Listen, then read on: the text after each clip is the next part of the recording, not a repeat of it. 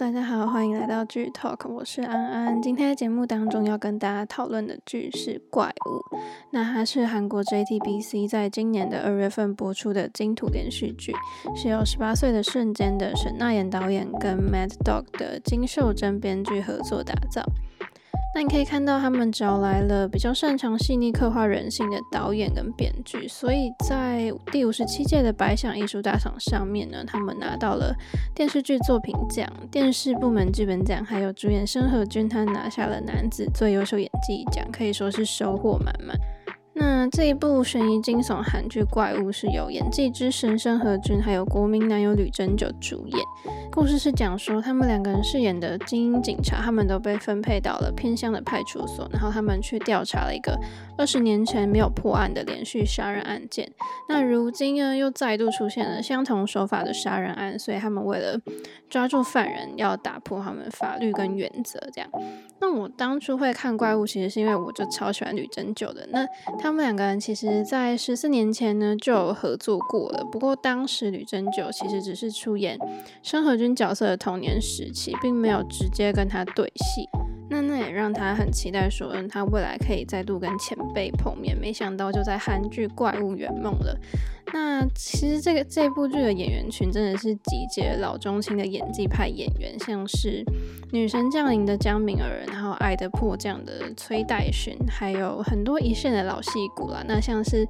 夺命恶母》吉海妍都有加入这个卡司阵容。讲到就是申河均吧，他真的可以说是韩国的千面影帝，而且他挑剧本都蛮有眼光的，所以只要是他答应演出的戏剧，我觉得应该都算是很好的剧。那他在怪物当中，他就是化身一个游走正邪之间的警察李东植。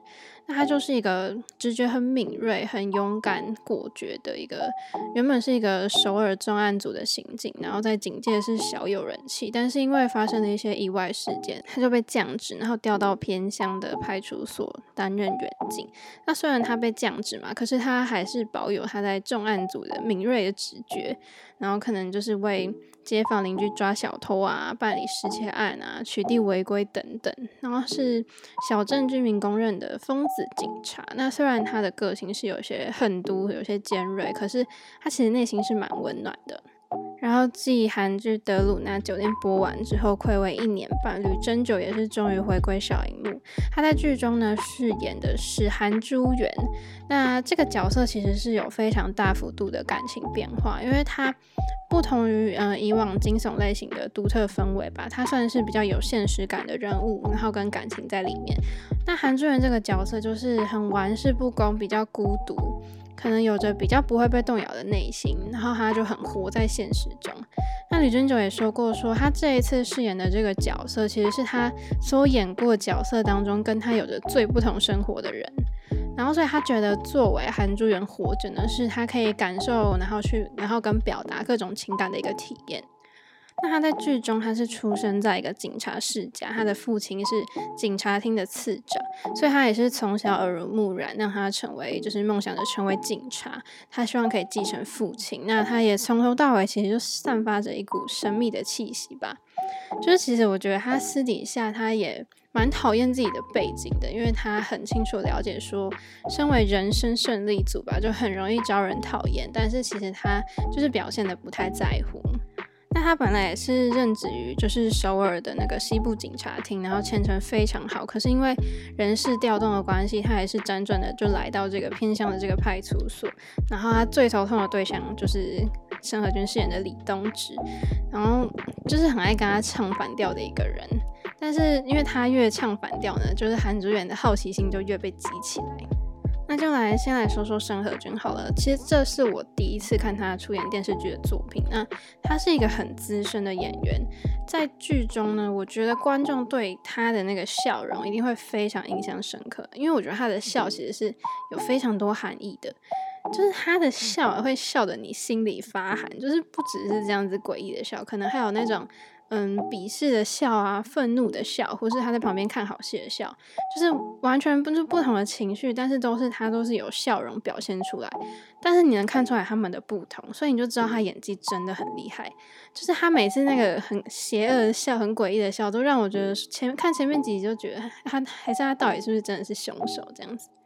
那整部剧中呢，其实我都跟吕珍九就是一样，就是心里看着李东植，想说你到底在笑什么这样。那吕珍九，我觉得一开始他的视角就是很像代表着观众，因为他很想要搞懂李东植是个怎么样的人。那说到吕珍九呢，他就是被誉为什么天生的演员嘛，演什么像什么。然后他的表现其实完全不输申河均哦。两个人在对戏的时候，其实你不会觉得说，嗯，吕珍九对上这个大前辈会比较弱。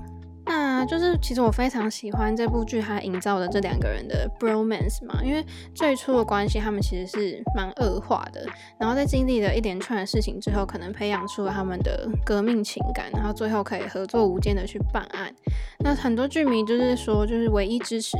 东元 CP 嘛，因为他们默契真的好到说，在剧中有一幕，就是连嫌疑犯被审问的时候都问说。嗯，等一下，你们是在交往吗？那在幕后花絮当中呢，你可以看到说，身为演技派的老将申河均呢，他对吕珍九的演出其实也是赞不绝口。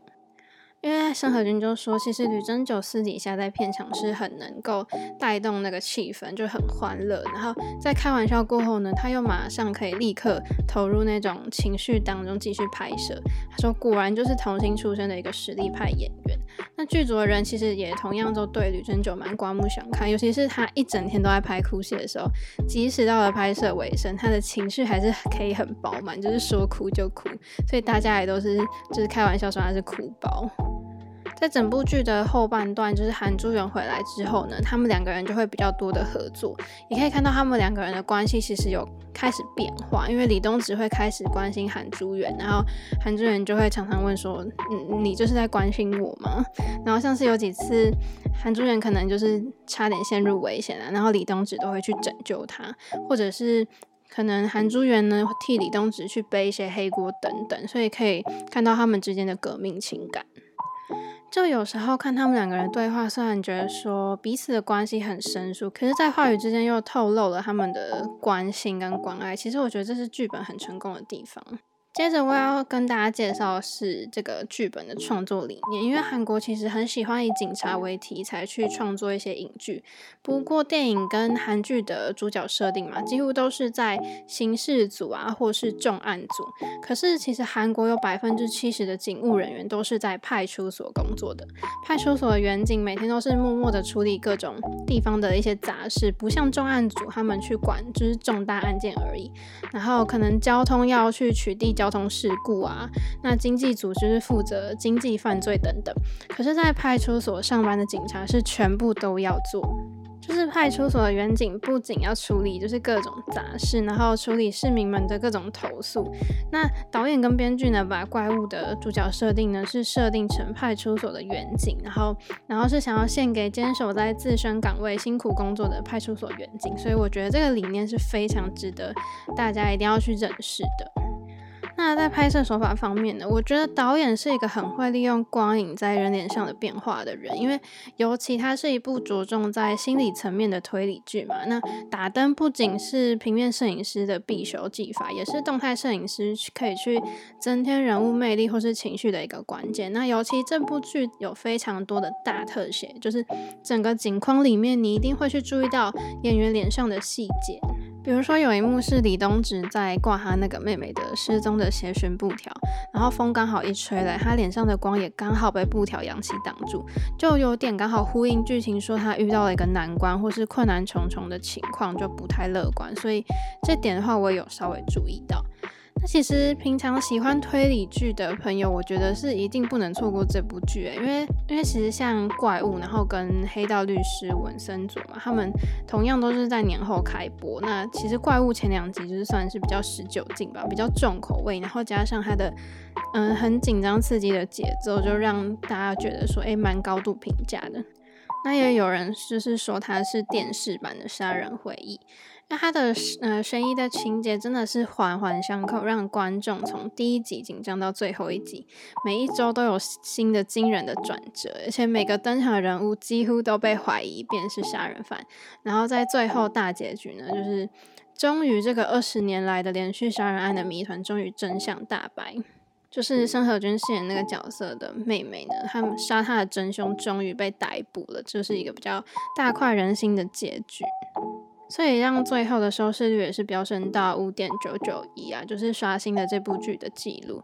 那其实《怪物》这部剧的格局跟逻辑，其实我觉得不输信号，因为最近的信号又常常被拿出来讨论嘛。那其实如果两者以上的剧情呢，就是以编排跟内容来说，我觉得其实《怪物》是可以跟信号并驾齐驱的。但是如果你想要知道说《怪物》值不值得追，那我的想法我会跟你说，一定是非常值得，因为除了有他的演员卡司非常强大之外，在情感然后剧情逻辑。还有它的惊悚悬疑的，嗯，程度上面都有一定的水准。而且它其实跟一般那种去找证据破案的推理剧不太一样，因为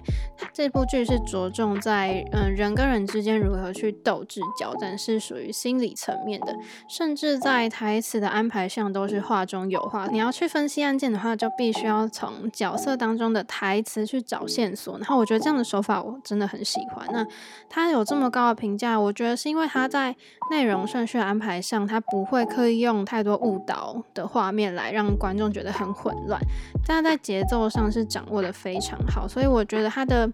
他的案件一开始就是已经设定好一个最后一个大的，那像是事先就是画了一个圈，然后再慢慢的把